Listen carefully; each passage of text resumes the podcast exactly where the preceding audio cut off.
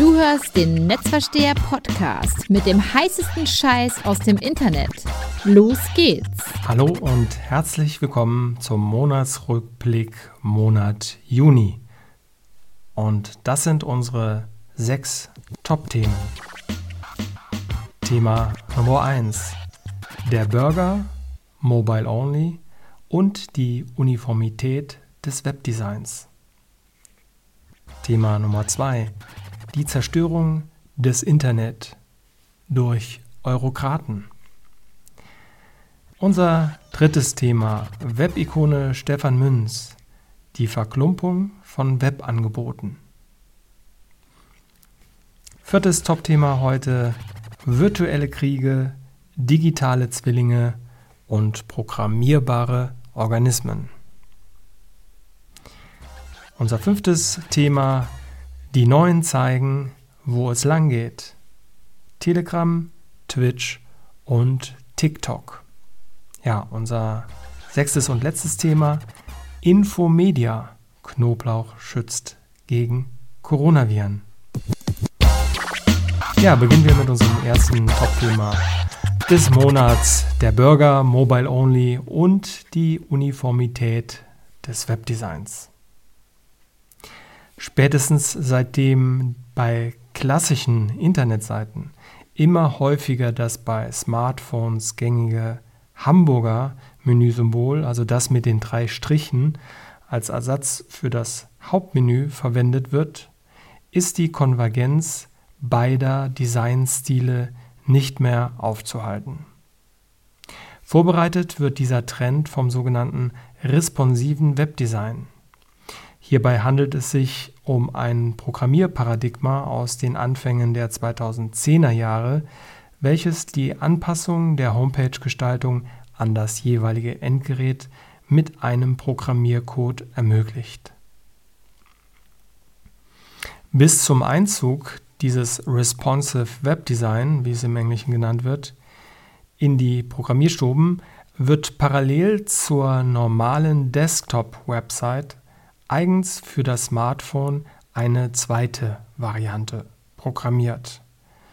Meist wird diese Version inhaltlich abgespeckt und natürlich mediengerechter aufbereitet. Auch die Reduzierung der Navigationspunkte auf das Wesentliche zählt dazu. Denn der Smartphone-Benutzer hat weniger Zeit bei der Rezeption der Homepage.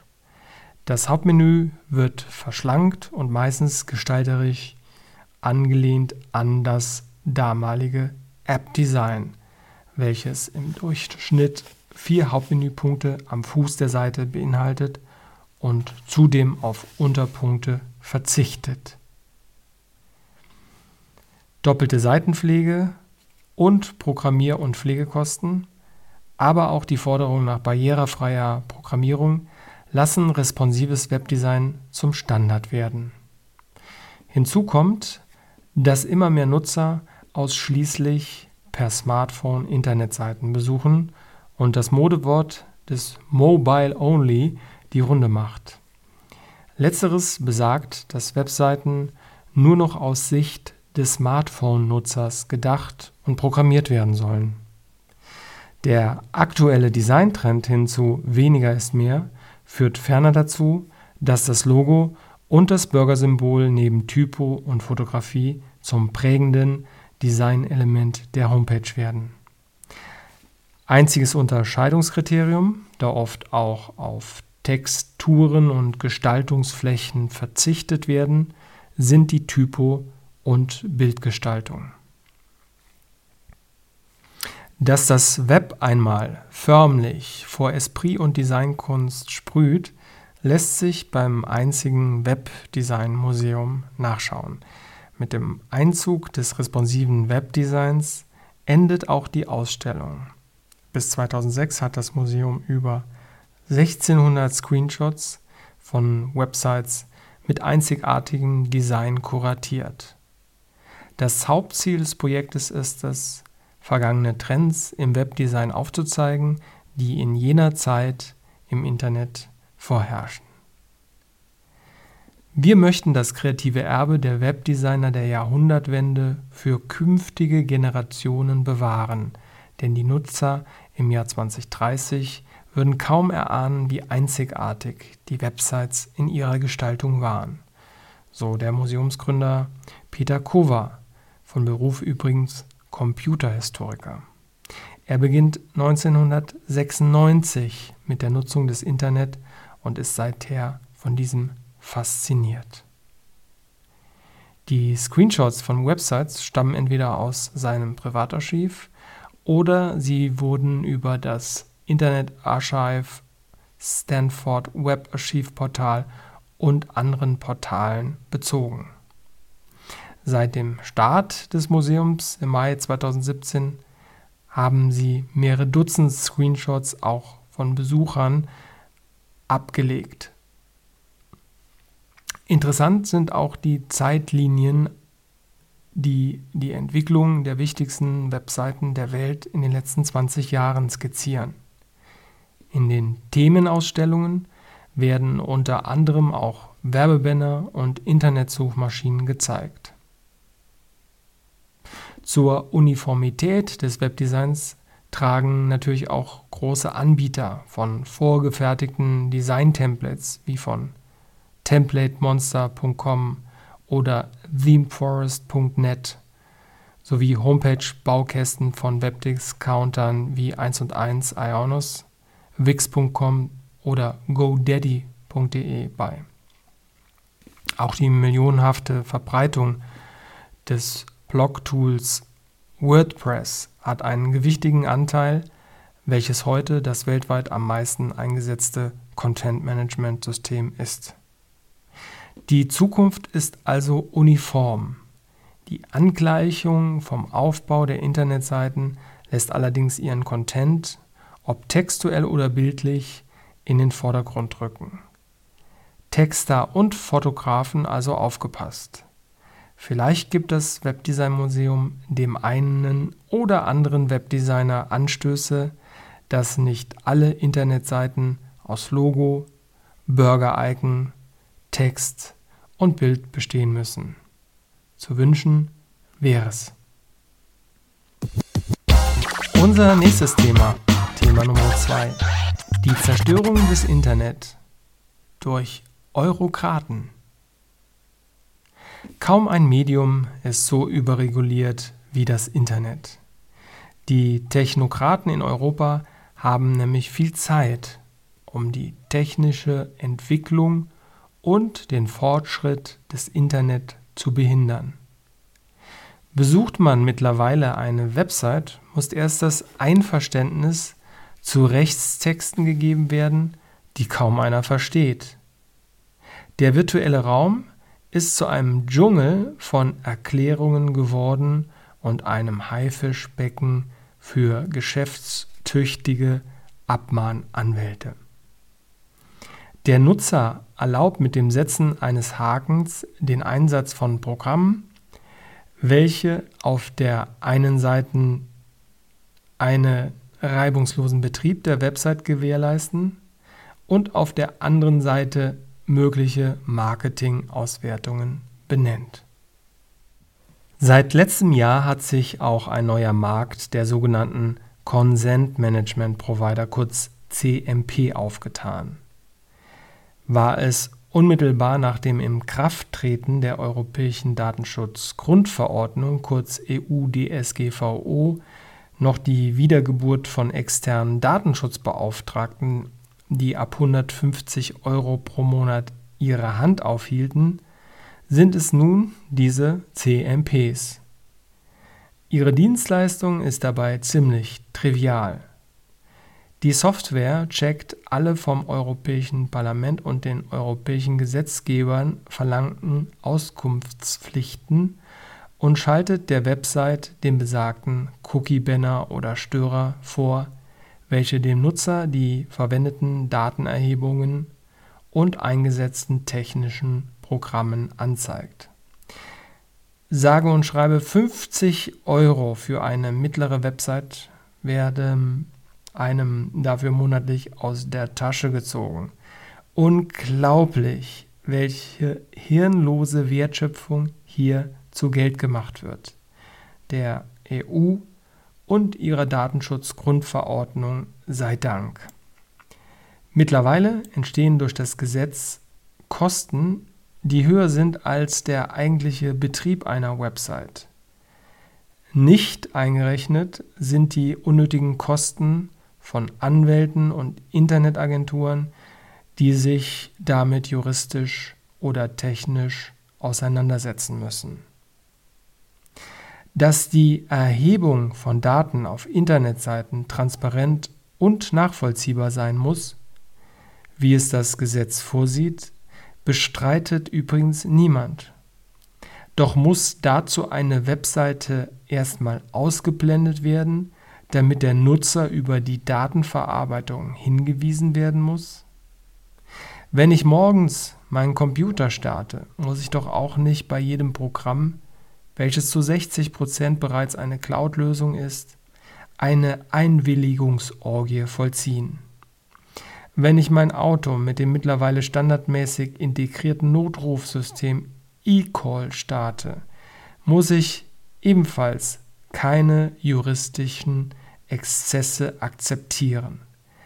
Deswegen stelle ich die ketzerische Frage, wo sind die Cookie-Hinweise im realen Leben, liebe Eurokraten.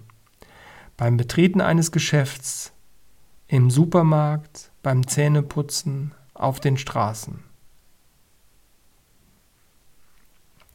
Die Anonymisierung des Nutzerverhaltens und der Schutz von personenbezogenen Daten sind längst gesetzlicher Standard geworden. Und das auch zu Recht. Seitenbetreiber müssen ihren Datenschutzhinweisen darüber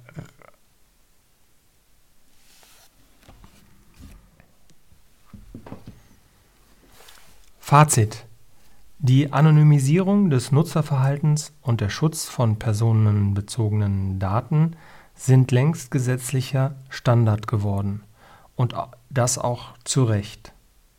Seitenbetreiber müssen in ihren Datenschutzhinweisen darüber Rechenschaft ablegen, selbstverständlich. Dass dafür bei dem Besuch von Webseiten jeden Tag mehrfach ein Nutzer die Cookie-Banner wegdrücken muss, ist einfach nur Schikane, Zeitverschwendung und Unsinn. Daher weg mit den Cookie-Hinweisen. Hört auf mit der frei nach Riso Zerstörung des Internet. Unser nächstes Thema, Thema Nummer 3, Web-Ikone Stefan Münz, die Verklumpung von Webangeboten. Der Informatiker Stefan Münz beginnt 1995 mit dem Aufbau der legendären Webseite Self-HTML. Wie der Name schon sagt, eine Webseite, um sich die Programmiersprache Hypertext Markup Language HTML selbst beizubringen. Self-HTML entwickelt sich dabei aus dem Nichts zum größten Nachschlagewerk für Webentwickler und wird zum Duden der Internetseiten Programmierer. Die mittlerweile als freie Enzyklopädie geführte Website behandelt nicht nur die Grundlagen von HTML, sondern auch von anderen Webtechnologien wie CSS oder JavaScript. In einem Blogbeitrag zum 25-jährigen Geburtstag von Self-HTML erfährt der Leser interessante Hintergründe und Einschätzungen der Webikone Stefan Münz, der eigentlich nicht im Rampenlicht der Öffentlichkeit stehen will. Dennoch sind seine Denkanstöße richtig und wichtig, denn er beklagt zu Recht, dass die Grundidee des Internet verloren geht. Mit dem altbackenen Hyperlink-Verletzungsgedanken, wie er es nennt, mag sich niemand mehr befassen glaubt Münz. Doch der Hypertext sei mehr als nur Text mit Links, der zu anderen Texten führt. Hypertext sei die Vision des Schaffens von Zusammenhängen. Und Smartphones, das werde oft verkannt, seien bei Menschen nicht nur deswegen so beliebt, weil sie stets verfügbare, unterhaltsame Dattelkästchen zum Zeitvertreib seien, sondern weil sie Zusammenhänge und Orientierung schaffen, auch wenn damit noch nichts über deren intellektuelle Schöpfungshöhe gesagt sei. Doch das Web sei in Gefahr. Immer mehr große Seiten reißen die Nutzer an sich und die kleinen Plattformen sterben aus, warnt Münz in einem Spiegel-Interview und spricht von einer Verklumpung des Internet. Die milliardenschweren Plattformen bluteten den Rest des Web aus und seien aus und seien zu seinen Sargnägel geworden. Zitat Google zum Suchen, Wikipedia zum Nachschlagen, YouTube und Netflix zur Unterhaltung, Amazon zum Einkaufen, Twitter für Public Affairs und Facebook für Katzen- und Verschwörungskontent. Von dem ursprünglichen Web 2.0 sei daher ebenso wenig übrig geblieben wie vom Web des Netscape-Pausers und der Dotcom-Blase, also von der Zeit, als Self-HTML entsteht. Münz spricht von einer Verarmung gegenüber den Anfängen des World Wide Web, wo jeder seine eigene Website hatte. Zitat Früher ist man als Nutzer von einer Seite zur anderen gehopst und hatte nicht alles unter einem Dach. Die klassische Website rückt in den Hintergrund, verliert ihren Stellenwert als ehemaliges Informationsmedium Nummer 1. Die Nutzer informieren sich in den sozialen Medien, interagieren und vernetzen sich dort. Die sozialen Effekte erreiche das Web mitunter in den sozialen Medien und sind für Münz der wichtigste Pfeiler für die Zukunft des Internet. Diese sozialen Effekte müssten in Zukunft noch stärker gebündelt und sogar kontrolliert werden müssen, um webbasiert Körperschaften oder ganze Gesellschaften zu organisieren. Ein interessanter Ansatz, vor allem weil er seine Erfahrungen aus der aktuellen Corona-Pandemie hinzuzieht. Fazit.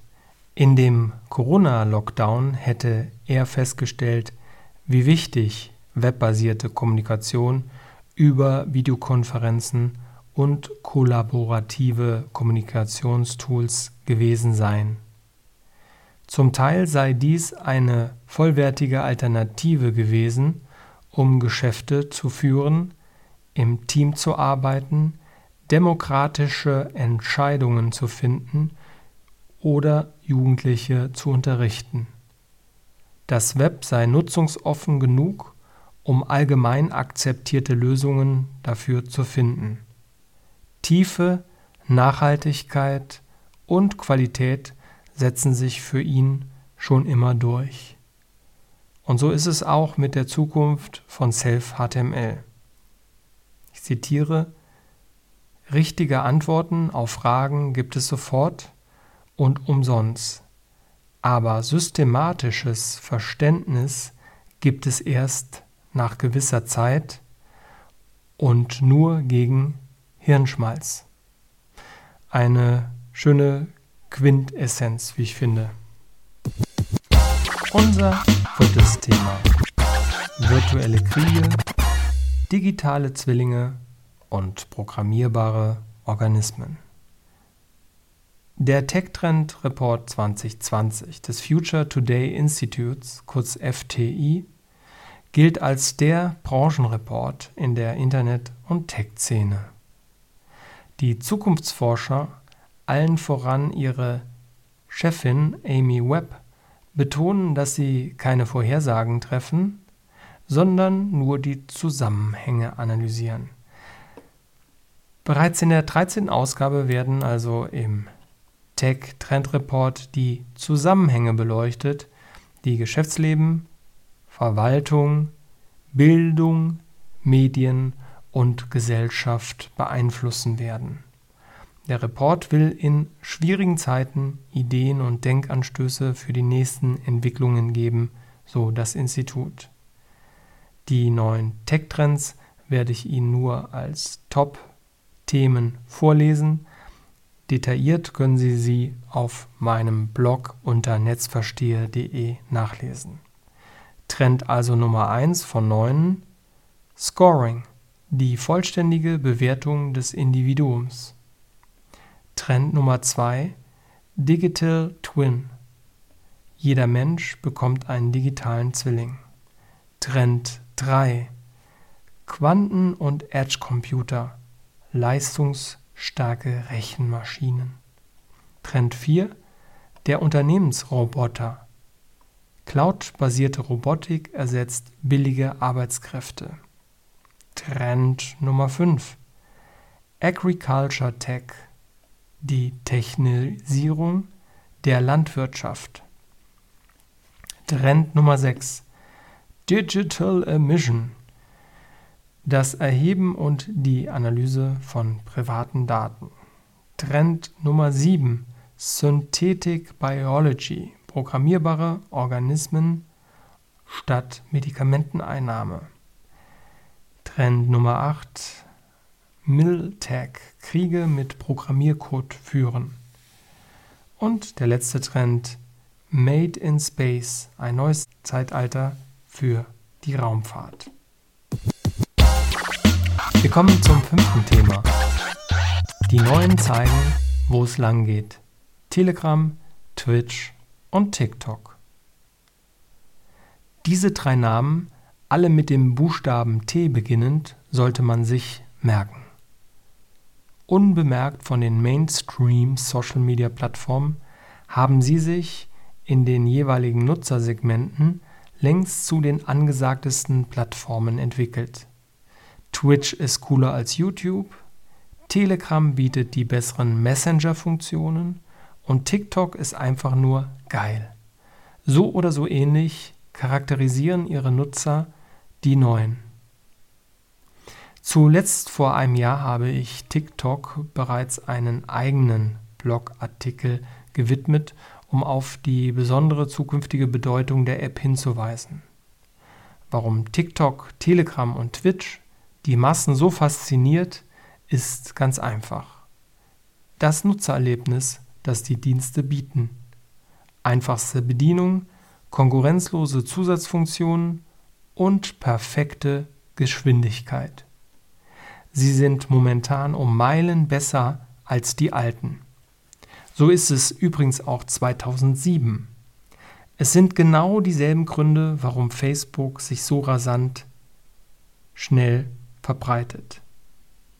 Die Technik und Funktionalität der ersten sozialen Netzwerke wie WKW, Wer kennt wen oder StudiVZ können Ende der 2010er Jahre mit Zuckerbergs Internetprogrammierung und Anwendungsperformance nicht mehr mithalten. Doch sehr bald könnte Facebook das gleiche Schicksal widerfahren.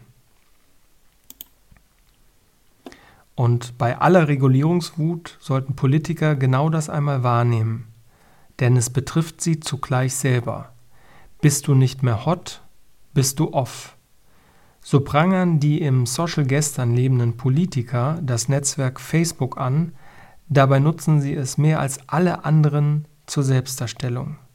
Der Morgenlauf, die Bahnfahrt nach Stockholm zum Austausch des vorbildlichen Gesundheitssystems, der Rinderbraten mit französischem Rotwein und so weiter. Eines der ersten großen Social Networks, MySpace, war schneller weg als gedacht. Auch damals warnten Politiker vor der Übermacht. Doch Politiker sind träge und so hängen ausgerechnet diese bei dem, nach ihrer Meinung, so regulierungsbedürftigen Facebook rum. Dabei spielt die Musik längst woanders. Sie diskutieren und lamentieren selbstverliebt unendlich und unendliche Stunden ihrer Lebenszeit in den virtuellen politischen Debatten. Eigentlich ist das Telegramm, eines der ältesten elektronischen Kommunikationsmittel, erfunden in der Mitte des 18. Jahrhunderts. Mit dem gleichnamigen Instant Messenger hat es natürlich historisch wenig zu tun, gleichwohl bei beiden die Kernfunktion gleich ist, eine Nachricht von A nach B zu versenden. Was vor 150 Jahren noch von Beamten als Briefgeheimnis übermittelt wird, bieten heute komplett verschlüsselte digitale Übertragungswege. Daher sperren einige Länder den Dienst Telegram auch aus. Beliebt ist er aber vor allem wegen seiner umfangreichen Einstellungsmöglichkeiten im Vergleich zu den Konkurrenten WhatsApp und dem Facebook Messenger. Generell zeigt sich Telegram reifer in seiner Funktionalität, insbesondere bei den Standards wie Schreiben und Antworten und in Gruppen mit oder ohne Bots. Das Handling ist flotter. Broadcasting-Funktionen sind nicht limitiert und die Mehrfachnutzung auf allen Endgeräten ist hier Standard. Alles in allem eine veritable Konkurrenz und Alternative zu WhatsApp und Co.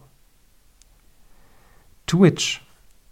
Auf der Streaming-Plattform ursprünglich für Gamer und E-Sports werden Sendungen, wie beim Fußballspiel im guten alten Fernsehen, live übertragen und kommentiert.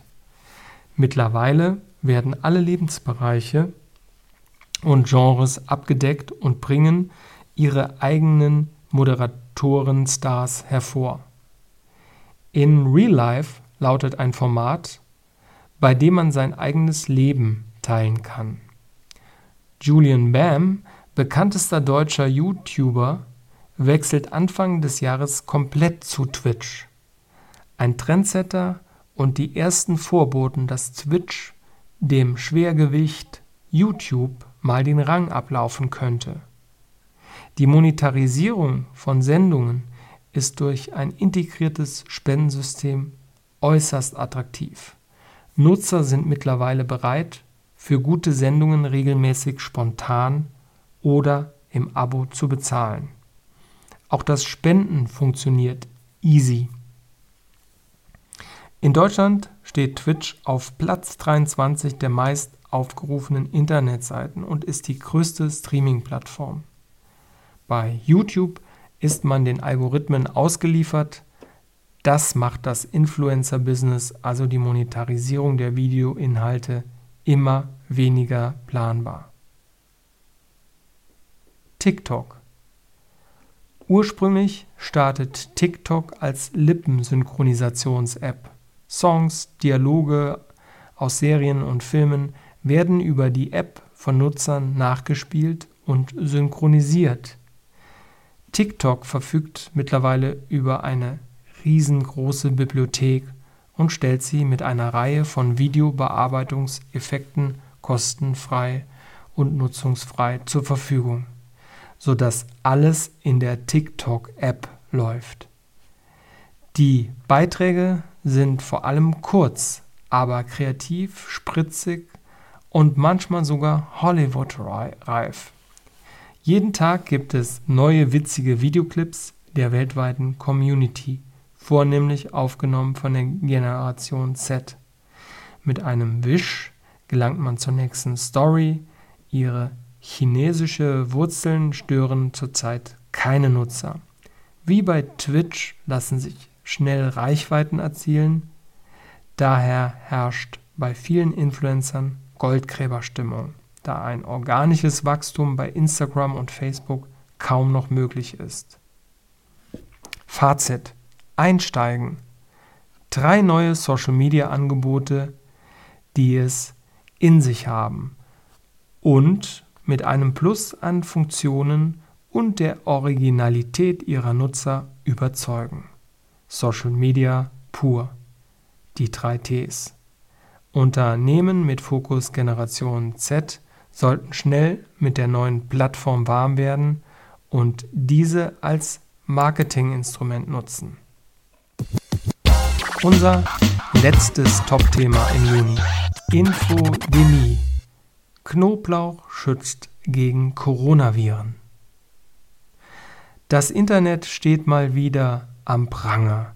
Auf der Welt herrscht die Corona-Pandemie und im Internet tobt die daraus entstandene Informationspandemie, kurz Infodemie.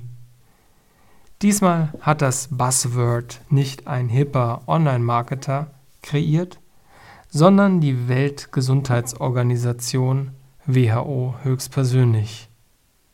Gemeint ist die Fülle an Falschinformationen, die im Zuge der Pandemie das Internet überfluten. Der Ausbruch des Erregers 2019 NCOV ist von einer massiven Infodemie begleitet, warnt die WHO und sieht sich schon im Februar 2020 gezwungen, eine Gegenkampagne zu starten. Übrigens einen Monat vor dem deutschen, über, deutschen Lockdown, der völlig überraschend kam. Mit kreativen Bannern greift die Genfer Organisation die Falschinformationen, Gerüchte und Mythen auf und versucht sie zu widerlegen. In einer der Kampagnen geht es um das Thema, dass die Einnahme von Knoblauch die Infektion verhindere oder mindere.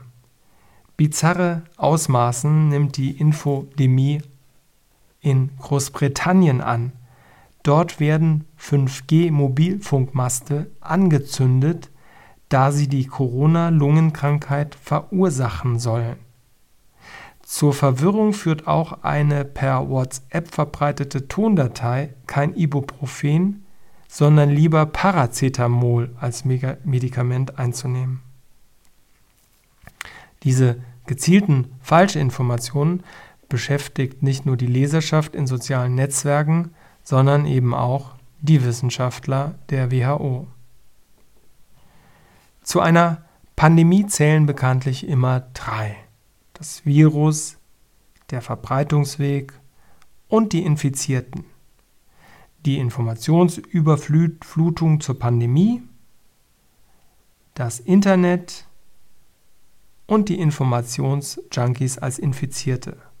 Und von denen gibt es in Deutschland mehr als Corona-Infizierte ever.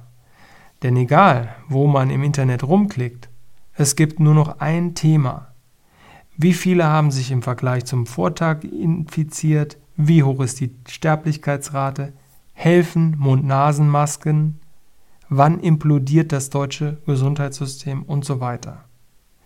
Die Informationsdichte ist gewaltig und die Nachrichten potenzieren sich. Die Fokussierung der Befallenen auf die täglichen Überdosis, Klatsch, Tratsch, journalistisch recherchiert oder wissenschaftlich fundiert, nimmt krankhafte Züge an.